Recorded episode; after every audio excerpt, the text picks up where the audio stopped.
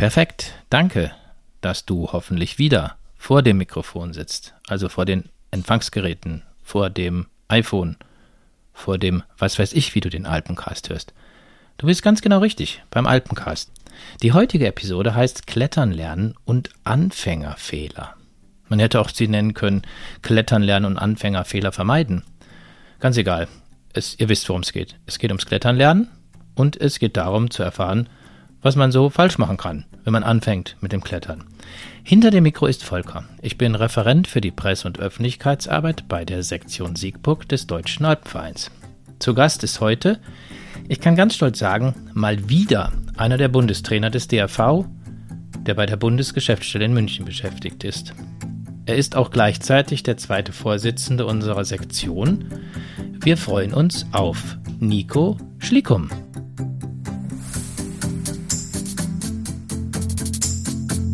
Alpencast, ein Alpenvereins-Podcast. Der Podcast rund um die weite Welt der Berge. Herausgegeben von der Sektion Rhein-Sieg des Deutschen Alpenvereins. Ja, und wie gesagt, Nico ist Bundestrainer bei der Bundesgeschäftsstelle in München. Hallo Nico, schön, dass du wieder bei uns bist. Hi Volker, danke für die Einladung. Sehr gerne. Ja, wir haben heute ein ganz, ganz, ganz spezielles Thema, ein packendes Thema. Wir beschäftigen uns mit dem Klettern lernen. Ja, fangen wir also an. Nicht nur mit der Episode, ich meine auch mit dem Klettern lernen. Wie alt ist denn so ein Mensch, der lernen will, der klettern lernen will, im Durchschnitt, im besten Fall? Oder ist es völlig egal?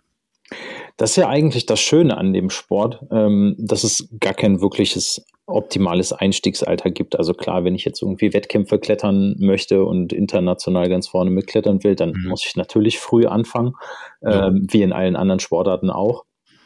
Aber wenn ich tatsächlich einfach mal vom Klettern als Bewegungsform und nicht zwingend als Wettkampfsport spreche, mhm. dann ist das Klettern ja eine ganz grundlegende menschliche Fortbewegungsart. Und mhm. da ist der Einstieg eigentlich nie zu spät. Also es gibt ähm, total viele schöne Geschichten von Leuten, die erst mit 40, 50 oder 60 sogar das Klettern gelernt haben. Juhu. Und insofern, ähm, ja, kann ich da nur Werbung machen. Ähm, wer das irgendwo mal gesehen hat und spannend findet, äh, kann immer anfangen. Ich bin ja so oft von unseren Sektionskameradinnen und Kameraden gefragt worden, Volker, willst du nicht mal mitkommen zum Klettern? Bis jetzt habe ich mich immer erfolgreich drücken können, aber du sollst mir jetzt, glaube ich, in der Episode auch so ein bisschen die Angst nehmen, dass ein lebensälterer Mensch durchaus auch noch anfangen kann zu klettern. Das fände ich jetzt mal spannend. Nico, wenn man sagt Klettern, wir hatten mal eine Episode aufgezeichnet, da ging es um den Kletterturm in Kiel. Mhm. Da haben wir sogar mal eine Definition angeboten. Was ist denn eigentlich Klettern? Das soll man jetzt natürlich nicht wiederholen, das haben wir irgendwie aus Wikipedia abgekupfert, aber wie würdest du es denn trotzdem irgendwie so bezeichnen, definieren, sagen, was ist denn eigentlich Klettern? Ja, wie gesagt, also letztendlich ist das Klettern für mich einfach erstmal eine sehr primitive menschliche Fortbewegungsform. Und zwar immer, wenn es darum geht, aus der horizontalen in die vertikale zu kommen, also irgendein Hindernis zu überwinden oder auf ein Hindernis heraufzukommen. Und das ist ja eigentlich auch schon, das deutet ja an, um, um, um welche Vielfalt es geht. Ja, ähm, und ja, genau. Das ist wahrscheinlich auch tatsächlich so ähm, dann die erste super interessante Frage, so, naja, mit welcher dieser vielen Spielformen, die wir im Klettersport so haben, fange ich denn an? Ne? Also, mhm. ja, ja. Ja. Das wäre wirklich die Frage. Also jetzt ähm, würdest du es auch vom Alter abhängig machen? Würde man mit, mit kraftvolleren Menschen, lebensjüngeren Menschen vielleicht Disziplinen im Klettersport sich auswählen, wo, wo der Einstieg ein anderer ist als jetzt vielleicht nicht ganz so sportliche, lebensältere? Hat man, hat man da einen anderen Einstieg oder fangen alle irgendwie gleich an? Also ich glaube tatsächlich, dass es weniger um die Frage der, des Alters geht tatsächlich, ähm, mhm. als um die Frage so der Vorerfahrungen ähm, mit ähm, bestimmten Bewegungsformen. Also wenn ich jetzt zum Beispiel ans Bouldern denke, das ist ja eine im Moment sehr populäre Disziplin, da stelle ich mir natürlich schon die Frage, wenn es um seilfreie Klettern geht, auf Absprunghöhe über Niedersprungmatten, dann ist, sage ich mal, die Voraussetzung natürlich, dass ich ähm, irgendwie in der Lage bin, so aus 50 Zentimetern oder einem Meter mal auf eine Weichbodenmatte zu hüpfen. Mhm. Mhm. Wenn ich jetzt ähm, schon im fortgeschrittenen Alter bin, dann überlege ich mir natürlich, ob Bouldern jetzt, sage ich mal, so die optimale Disziplin ist oder ob ich da nicht eher ans Seilklettern gehe, weil da ja das Schöne ist, immer wenn ich loslasse, sitze ich gemütlich im Seil. Mhm. Ne? Wir sagen ja immer so wie auf, wie auf dem Couchtisch, äh, ne? So. Mhm. Ähm, und mhm. insofern ist, glaube ich, ähm, ja, wie gesagt, das der einzige Punkt, wo ich jetzt äh, mir überlegen würde, wenn ich etwas älter bin, ähm, ob ich wirklich mit dem Bouldern anfange, weil im Moment ist so, dass ganz viele Leute in den Sport durch das Bouldern reinkommen. Ich brauche keine Sicherungs- und Seiltechnik. Äh, ich kann alleine in die Halle. Ich brauche nicht zwingend jedes Mal einen Partner, wobei das eigentlich total schön ist. ähm, und insofern kommen im Moment viele Leute über das Bouldern zum Klettern. Ich glaube aber, dass tatsächlich, wer jetzt sagt, das Klettern an sich und diese ganz vielen Disziplinen, wir haben ja nicht nur den Indoor-Sport, wir haben auch den Outdoor-Sport, mhm. Sommer, Winter, genau, also über genau. Bis hin zum Eisklettern ja. ist ja mhm. äh, im Klettersport alles zwischen Sportklettern, im Mittelgebirge, über alpines Klettern. Also wer irgendwie Interesse hat, auch sich mit anderen Spielformen außer dem Bouldern zu beschäftigen, der ist, glaube ich, grundsätzlich gut äh, dran, wenn er tatsächlich den Einstieg äh, mit dem Seilklettern wählt. Das wäre ja dann schon die Vermeidung eines Anfängerfehlers, wenn ich dann das so verstanden habe. Lebensältere eher vielleicht mit dem Seilklettern anzufangen. Also dann, wenn sie mit Bouldern anfangen würden, kann es gut gehen, kann aber auch schief gehen. Also wäre das vielleicht ja sogar schon so ein kleiner Fehler. Wenn man überlegt, im Alpenverein haben wir ja auch eine ganze Palette Du bist Bundestrainer. Ähm, wir haben eine ganze Palette an Angeboten. Ein Trainer trainiert Menschen. Was können wir denn für den Alpenverein sagen, wenn ich jetzt ähm, das nicht alleine mir irgendwie beibringen will, sondern ich möchte jetzt doch vielleicht mal lernen, dass, man, dass mir ein Trainer das, mal richtig erklärt. Was haben wir im, An im Angebot im Alpenverein? Hast du da ein paar Ideen? Also tatsächlich ähm, ist es ja so, dass das hat sich in den letzten Jahren einfach ganz krass gewandelt. Früher war das ja wirklich so, dass ähm, die Einstiegshürde da war, ich muss erstmal jemanden finden, der es kann. Mhm. Ähm, also, ne, so wurde Stimmt. mir das noch erzählt. So, früher war es gar nicht so leicht, jemanden zu finden, ähm, der einem das beibringen konnte. Und das erklärt sich beim Seilklettern so ein bisschen von selber. Also, oder zumindest war das früher mal so, dass man nicht einfach sich ein Seil gekauft hat und ist mal irgendwo an den nächsten Fels gefahren. Mhm. Mhm. Heute ist das tatsächlich ein bisschen anders, weil viele Leute glauben, ach ja, das ist ja ein Breitensport und gehen in eine Kletterhalle und sind dann ganz verwundert, wenn man sie fragt, naja, also kannst du denn sichern beispielsweise? Weißt du, wie das Seil technisch funktioniert? Und dann hört man häufig so ganz verdutzte Fragen, auch, ach so, ach ja, da habe ich jetzt nicht drüber nachgedacht. Ähm, ja, kannst du mir das nicht eben mal beibringen? Und dann steht man häufig in der Kletterhalle und sagt so, naja, also das ist halt dann letztendlich doch nicht in fünf Minuten getan, nee. sondern genau, so ein Einsteigerkurs dauert ja in der Regel ein paar Stunden und geht auch über mehrere Termine, da gibt's unterschiedliche Szenarien. Ähm, genau, und beim Alpenverein ist ja so, dass man erstmal sehr unkompliziert mit so einem Schnupperklettern häufig anfangen. Ne? Das heißt, da muss ich mich noch gar nicht selber ums Sichern kümmern, sondern da kommt ein ausgebildeter Trainer in die Halle, man verabredet sich und dann kann man sich erstmal aufs Klettern konzentrieren und der Trainer sichert mich äh, und ich kann tatsächlich erstmal so meine ersten Klettermeter machen und gucken, macht mir das überhaupt Spaß? Ich glaube, das ist immer erstmal so die, die wichtigste Frage. Ne? So, und deswegen ist es so beim Schnupperklettern ganz schön. Und dann geht es natürlich darum, wenn ich merke, ja, das ist super schön, das macht mir voll Spaß, dass ich dann natürlich auch beim Alpenverein in Einsteigerkursen mich in den einzelnen Disziplinen dann irgendwie ausbilden lassen kann, damit ich selber dann mit Partner oder Partnerin in der Lage bin, eigenverantwortlich klettern zu gehen. Ich glaube, das haben wir auch in anderen Sportarten. Ich glaube, so beim Tauchen oder andere das ja, kann man gut vergleichen, genau. Aber ja. habe ich auch Schnupperkurse, dass ich mhm. erstmal gar nicht weiß, macht es mir Spaß, habe ich da überhaupt Lust zu so. Und wenn ich dann merke, ach ja, könnte mir Spaß machen, ich glaube, dann ist auch die Frage nach dem Einsteigerkurs erst fällig und dann muss man halt entscheiden, was man macht. Und du würdest dann empfehlen, ähm, dass man einen, also mit Seilen arbeitet, aber dann eher in der Halle. Oder ich habe auch mal davon gehört, dass es auch ein großer Unterschied ist, mit einem Seil in der Halle zu klettern oder mit einem Seil draußen am nackten Fels. Äh, kann ich beides irgendwie zum Einstieg wählen oder sollte ich wirklich erst in der Halle anfangen und dann raus an den Fels gehen? Ich selber habe das Klettern tatsächlich noch einfach mit gut ausgebildeten Leuten am Fels kennengelernt ähm, und bin dann in die Halle gekommen. Man muss aber sagen, dass das häufig einfach ähm, das Gelände in der Kletterhalle deutlich anfängerfreundlicher ist. Ähm, das heißt, ich habe ein ganzes Szenario, wo ich mich erstmal in gewohnte Atmosphäre, nämlich ähm, in, in sehr, ja, ich sag mal so nette Atmosphäre. Ne? Ich habe einen Fallschutzboden, ich habe eine helle Halle, ähm, ich bin nicht irgendwo bei Wind und Wetter dann irgendwo draußen, ähm, sondern ich gehe erstmal in eine Halle, dann kann ich einen Kaffee trinken, dann wird mir ein bisschen was erklärt, dann kann ich erstmal schauen, was passiert hier links und rechts. Und ähm, dann ist es häufig so, dass ja, sich die Halle mittlerweile dann doch anbietet, weil das Gelände einfach ähm, sehr anfängerfreundlich ist. Ich sehr viele leichte Routen auch habe, die ich am Anfang klettern kann.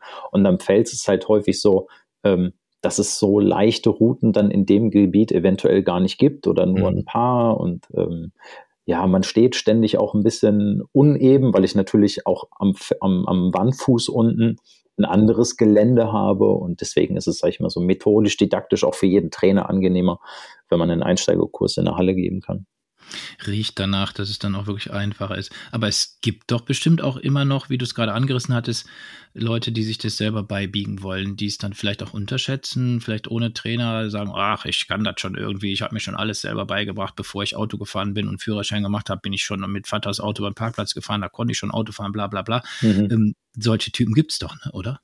Die gibt es tatsächlich und ich habe tatsächlich auch den Eindruck, dass es mehr wird, wobei man ähm, darf jetzt nicht den Fehler machen und sagen, dass es anteilig mehr wird. Ich glaube, der Anteil an, ich, ich nenne es mal so den mutigen Abenteurern, der ist wahrscheinlich genauso groß, aber es sind einfach viel mehr Leute, die überhaupt mit dem Sport in Kontakt kommen. Deswegen wirkt es manchmal so, sorry, wenn ich das jetzt so sage, ne, aber ähm, diejenigen, die sich so einen Podcast jetzt anhören, gehören ja in der Regel nicht dazu.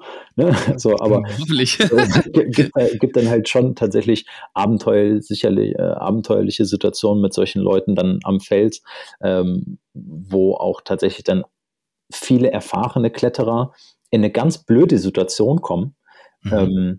ähm, weil sobald ich sehe, dass ähm, mein Nebenmann oder meine Nebenfrau irgendetwas macht, was dazu führt, dass wenn der Kletternde oben loslässt, ähm, ich einen, einen Absturz habe, ähm, das bringt jeden in Handlungszwang. Also ähm, und dann wird auch häufig für erfahrene Kletterer so ein Ausflug am Fels mittlerweile anstrengend, weil man einfach dann quasi so nebenbei noch mal einen Einsteigerkurs geben muss äh, oder halt mit Leuten auch teilweise anfangen muss, so ein bisschen zu zanken, ähm, mhm. weil natürlich gar nicht ja klar, also Unwissenheit mhm. ist natürlich auch so, dass ähm, bei manchen Leuten gar nicht so bewusst ist, ah, das kann auch gleich richtig schief mhm. gehen. Mhm. mhm. Und wir haben leider immer noch Kletterunfälle. Ne? Das ist halt ja, das ist, glaube ich, auch bei Profis gibt es ja auch noch Kletterunfälle. Also ich glaube, unfallfrei ist Bergsport ja sowieso nicht, aber ich glaube, was du mir klar gemacht hast, also autodidaktisch unterwegs zu sein, kann man machen, aber man muss, glaube ich, auch die Verantwortung für andere direkt im Blick haben.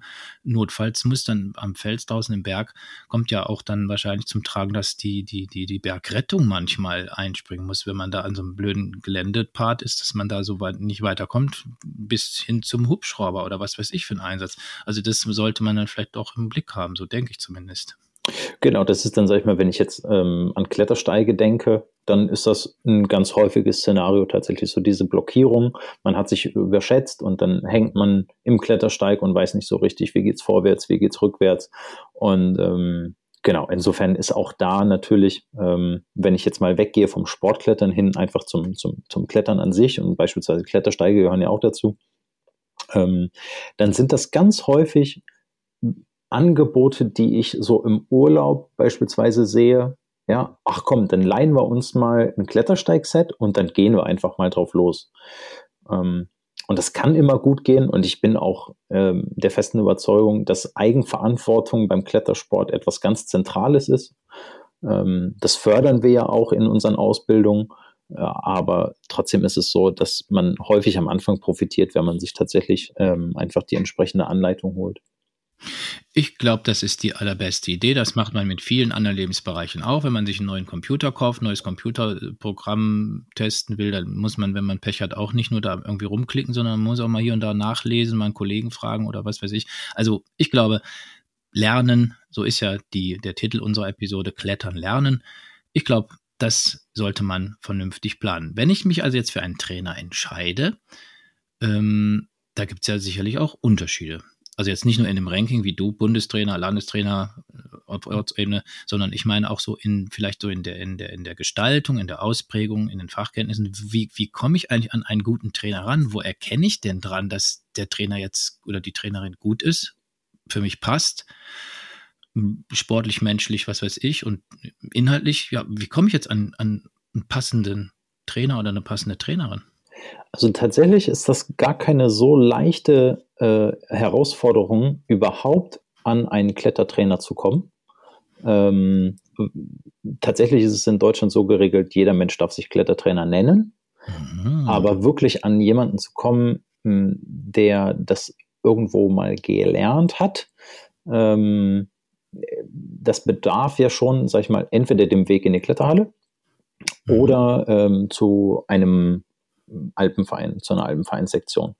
Ähm, also muss ich erstmal tatsächlich irgendwo schauen, wo gibt es eine Institution und ähm, dann bekomme ich meistens erstmal einen äh, Kletterlehrer, eine Kletterlehrerin, einen Klettertrainer vor die Nase gesetzt. Und dann ist es ja häufig so, ich kann es ja gar nicht richtig beurteilen. Also mhm. da kann mir mhm. jeder alles erzählen. Äh, erstmal mhm. ist alles neu und ähm, das, was Sinn macht, ist, dass man so ein bisschen drauf schaut, habe ich da jemanden, der so ein bisschen so ein Selbstdarsteller ist. Das haben wir leider tatsächlich ähm, sehr, sehr häufig. Das gibt es in anderen Sportarten auch, aber das mhm. ist dann zum Beispiel jemand, der einfach selber viel klettert und dann zählt, ja, schau mal, das geht so ganz einfach und so ganz einfach.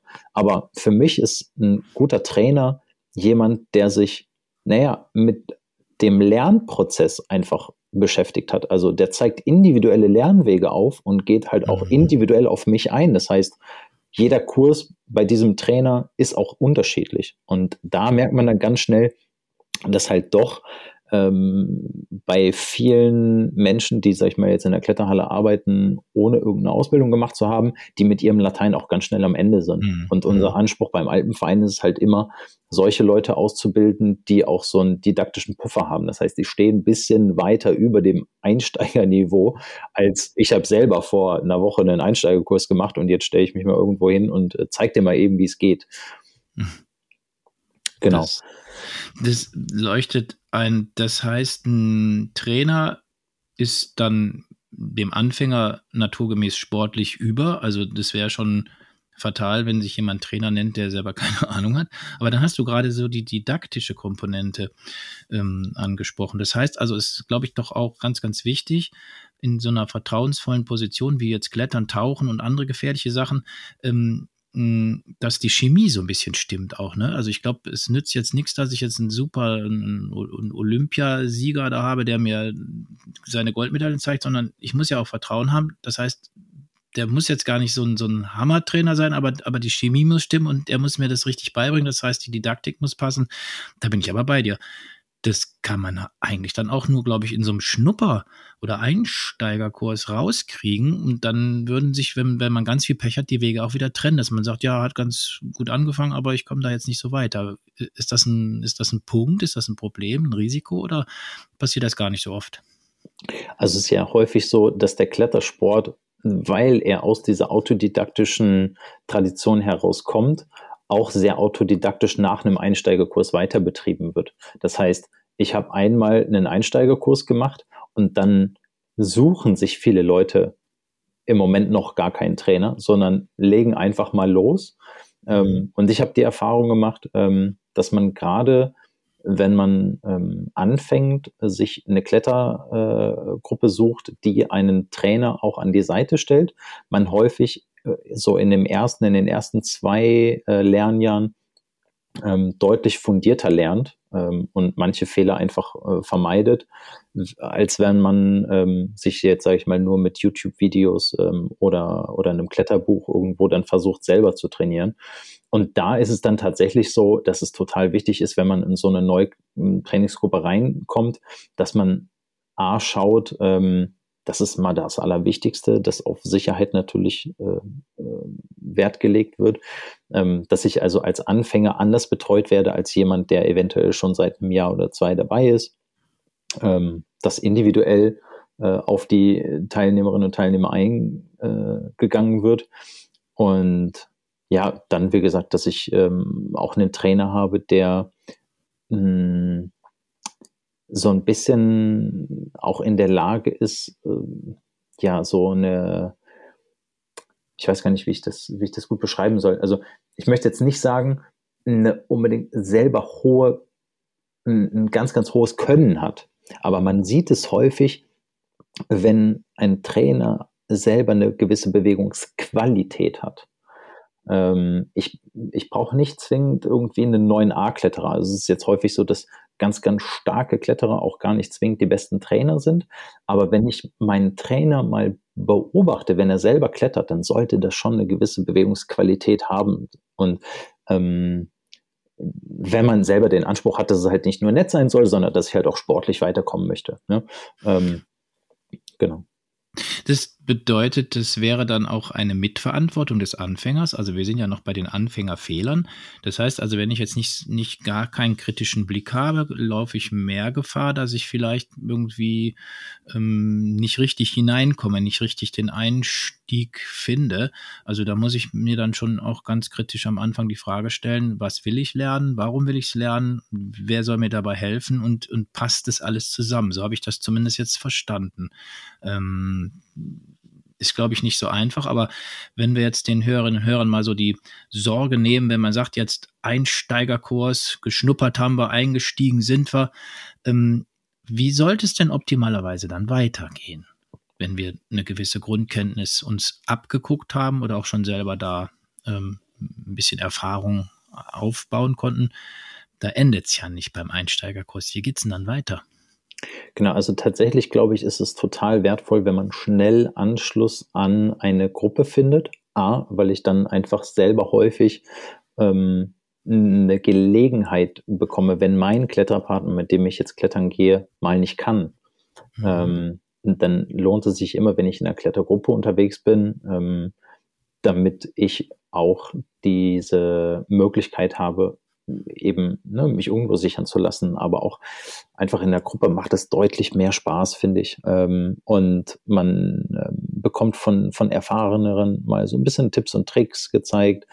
Ähm, insofern ist der Anschluss an eine Gruppe ist immer sehr gut und wenn ich dann auch noch ähm, einen Trainer an, an der Seite habe, dann ist es, glaube ich, schon mal ganz gut. Ähm, und dann denke ich, dass es zunächst mal darum geht, ganz vielfältige Erfahrungen zu sammeln. Das heißt, ähm, nicht unbedingt schnell versuchen, schwer zu klettern. Das ist sowas, was ich ganz häufig beobachte, weil es im Klettersport ja immer um Zahlen auch geht. Also wie schwer ist jetzt die Route, mhm. die ich geklettert bin? Und ähm, wenn man sich damit mal intensiv auseinandersetzt, dann merkt man, dass ähm, eigentlich keiner so wirklich richtig erklären kann, warum die Route jetzt eine 5, eine 6 oder eine 7 ist, außer so einem, naja, Bauchgefühl oder einem, ja, ähm, also insofern ist es schon äh, so, dass man am Anfang nicht zu viel auf den Schwierigkeitsgrad geben sollte, sondern es lohnt sich einfach viele, viele Klettermeter zu sammeln.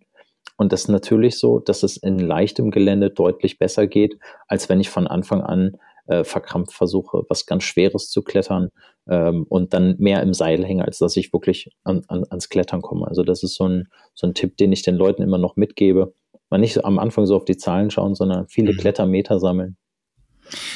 Mir hat mal jemand gesagt, ähm, dass es beim Klettern nicht unbedingt ähm, immer nur auf ähm, Muskeln und Kraft ankommt aus den Beinen, aus den Armen, sondern dass da auch ganz, ganz viel Technik eine Rolle spielt. Wie würdest du das dann einem Anfänger erklären, dass man sagt, ähm, muss, muss er, muss ein Anfänger, eine Anfängerin trotz allem auch ein bisschen Kraftaufbau, Muskelaufbau betreiben, also vielleicht jetzt nicht durch spezielle Ernährung, aber durch eine gesunde Ernährung? Oder ist es da mehr in der Technik, dass man, dass man da die, die Griffe, die Füße irgendwie so, so ganz besonders bewegt, dass man sagt, da kommt es dann nicht unbedingt auf Kraft an? Und vielleicht in dem Kontext, reicht's, wenn ich einmal in der Woche was mache oder müsste ich da schon ein paar Mal in der Woche Zeit haben zu sagen, ich möchte das jetzt lernen, ich möchte klettern lernen. Also dann wird das jetzt wie beim Fußballtraining bei den kleinen Fußball-Nachwuchstalenten, ähm, die treffen sich auch zwei, drei, viermal die Woche und mhm. kicken da. Wie, wie siehst du das beim Klettern? Also die klassische Antwort, die jetzt viele Kletterer geben, ist ähm, zu sagen, nein, natürlich, es ist erstmal eine ungewohnte Bewegungsform. Ich komme aus der horizontalen in die vertikale und dann muss ich erstmal hm, viel Technik lernen. Ähm, und deswegen auch diese angesprochenen Klettermeter, die man einfach am Anfang sammelt, um vielfältige Bewegungserfahrungen in unterschiedlichen Routen zu sammeln. Mal auf einer Platte, mal in einer Verschneidung, mal ähm, in einem leichten Überhang. Ähm, also wir haben ja ganz unterschiedliche Geländeformen und jede Geländeform hat ein eigenes Anforderungsprofil. Und das ist schon so, dass man natürlich mit Technik sehr, sehr weit kommt und auf der anderen Seite, und ähm, das ist viel eher so ein bisschen meine eigene Meinung, ist es aber schon so, dass ähm, eine wesentliche Voraussetzung für Technik aber auch Kraft ist. Und letztendlich am Ende ist Klettersport schon ein, ein sehr äh, kraftorientierter Sport. Also ähm, beim Bouldern geht es um Maximalkraft und beim äh, Seilklettern mehr um Kraftausdauer. Aber ähm, ich habe immer die Notwendigkeit, dass ich mich natürlich auch an der Wand irgendwie festhalten muss. Und da ähm, ist eine Rumpfspannung auf alle Fälle super wichtig. Deswegen ist so von Anfang an auch ein begleitendes, einfach regelmäßiges, du sagst es so einmal die Woche zum Beispiel begleitend, ein, ein reines äh, Körperspannungstraining, super wertvoll. Ähm, ich muss nicht am Anfang jetzt ganz explizit ähm, einzelne Finger trainieren und irgendwie ähm, jetzt an meiner Fingerschaft, an meiner Fingerkraft als allererstes schrauben. Da kann ich auch viel mit kaputt machen. Aber ähm, von einem, von einem allgemeinen äh, Ganzkörperkrafttraining profitieren viele Leute am Anfang definitiv, ja.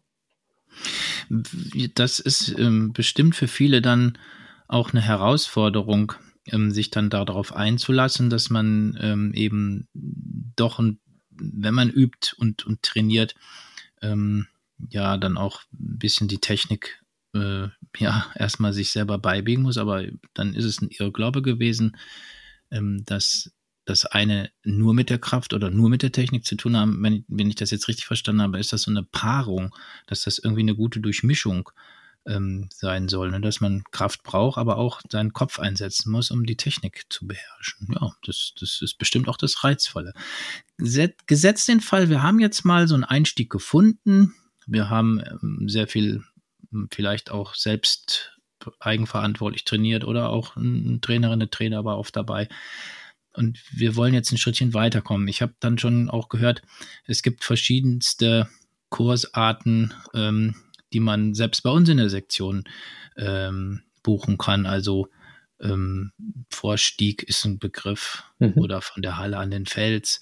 Ähm, kannst du mal beschreiben, wie, wie es dann so ein bisschen weitergeht, dass ich dann meine, mhm. meine Bandbreite so ein bisschen erweitern kann, dass ich vielleicht mehr abdecken kann und vielleicht fahre ich dann wirklich mal in die Alpen, bin dann am Fels, ich bin aber auch in der Heimat dann gerne in, in der Halle ja, und dann eben diese Unterschiede der Sicherungstechnik und andere Techniken. Woran muss ich da denken, wenn ich jetzt überlege, ich will anfangen zu klettern?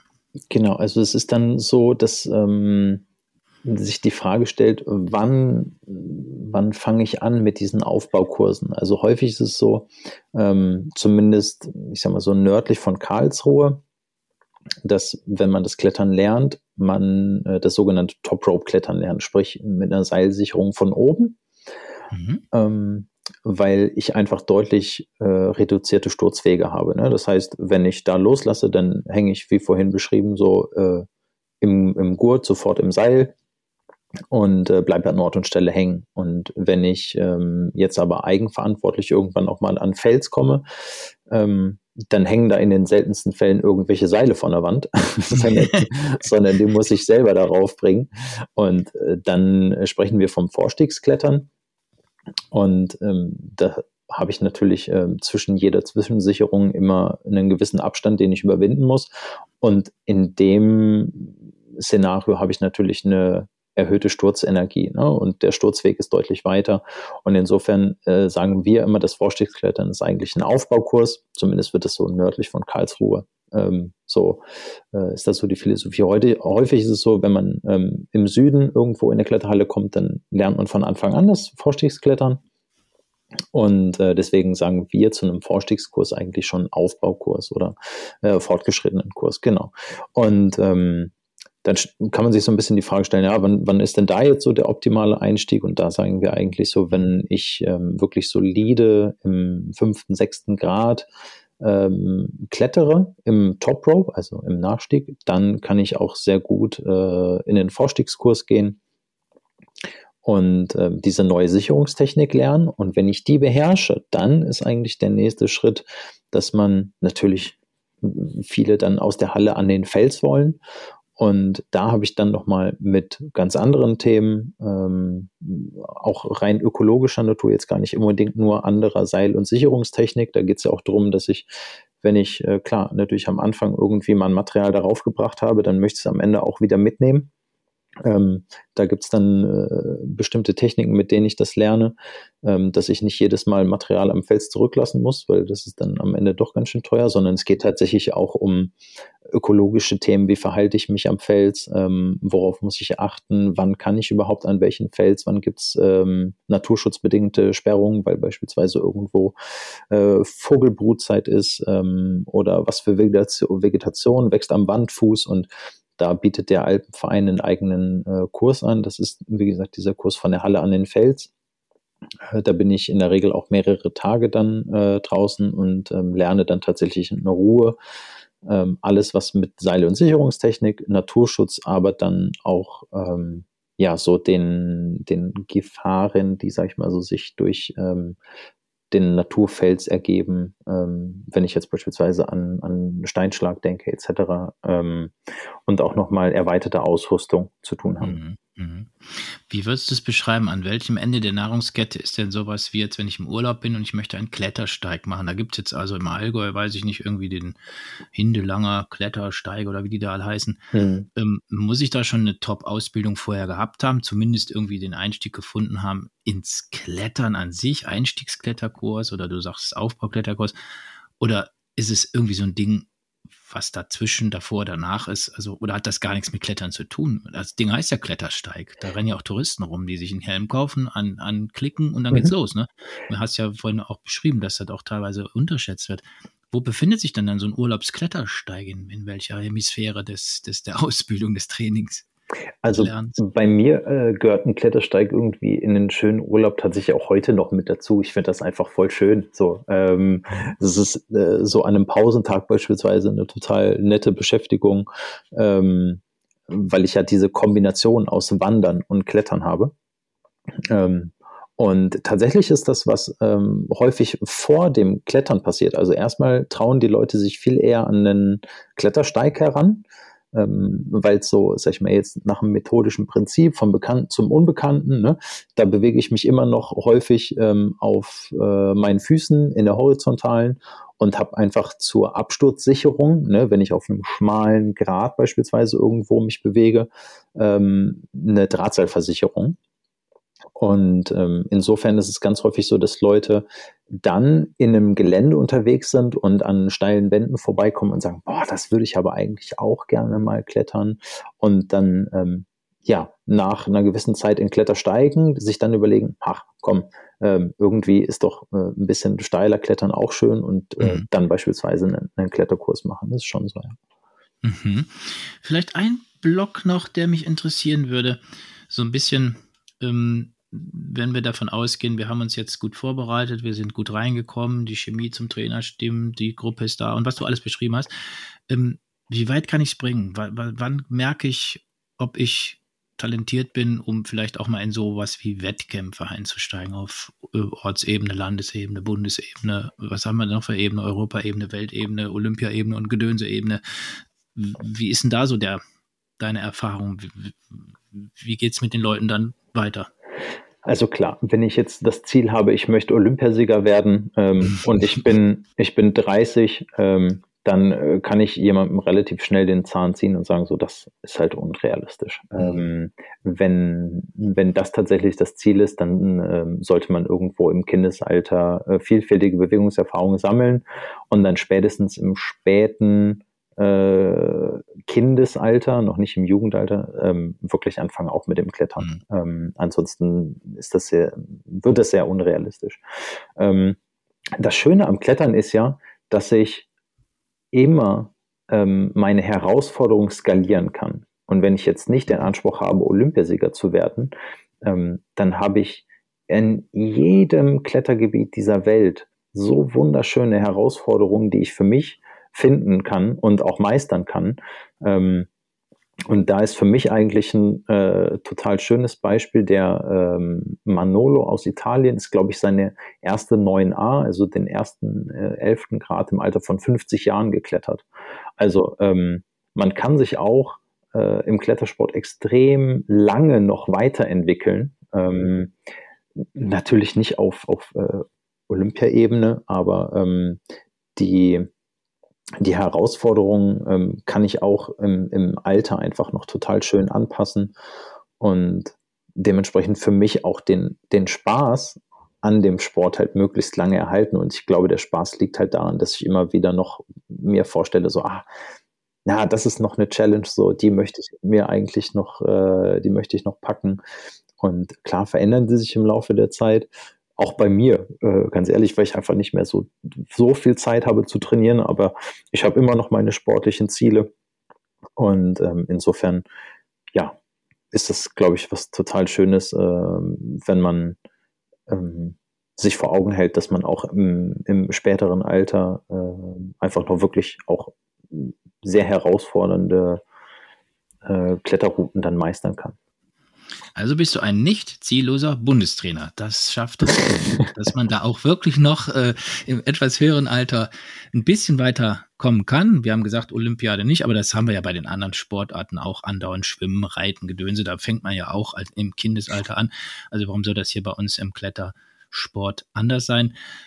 Vielleicht zum Abschluss, Nico. Wenn wir nochmal schauen, so, dass wir gesagt haben, Klettern lernen, Vermeidung von Anfängerfehlern, ganz spontan nochmal die drei krassesten Anfängerfehler, die wir jetzt unseren Hörerinnen und Hörern mit auf den Weg geben wollen. Was sollen sie unbedingt vermeiden? Und dann kann es nämlich, glaube ich, bei denen auch losgehen, die jetzt entscheiden, will ich oder will ich nicht.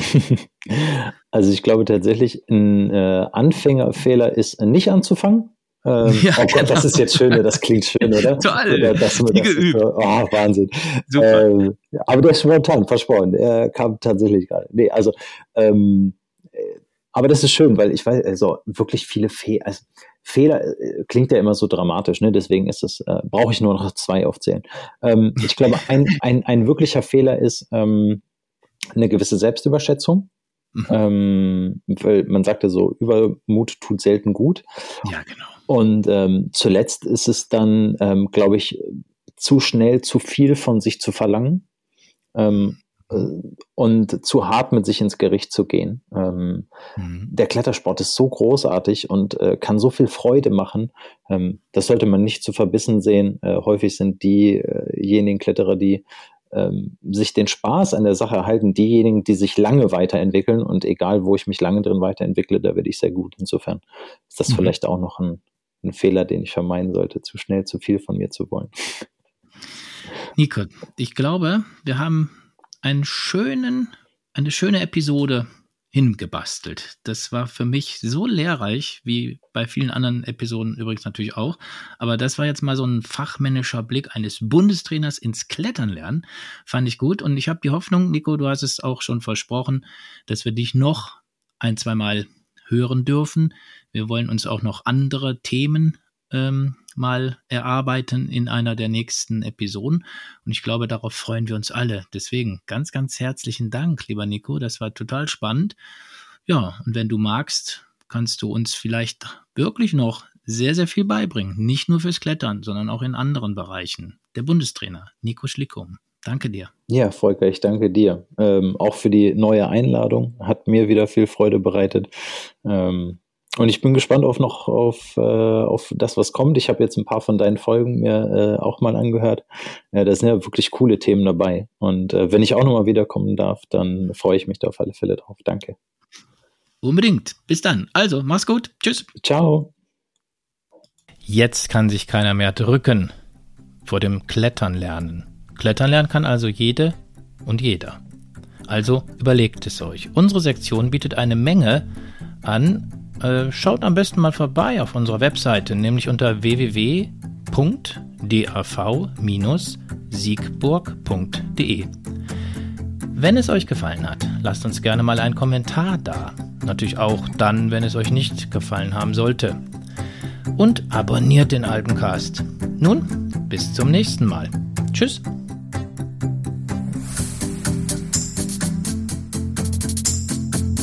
Alpencast, ein Alpenvereins-Podcast. Der Podcast rund um die weite Welt der Berge. Herausgegeben von der Sektion Rhein-Sieg des Deutschen Alpenvereins.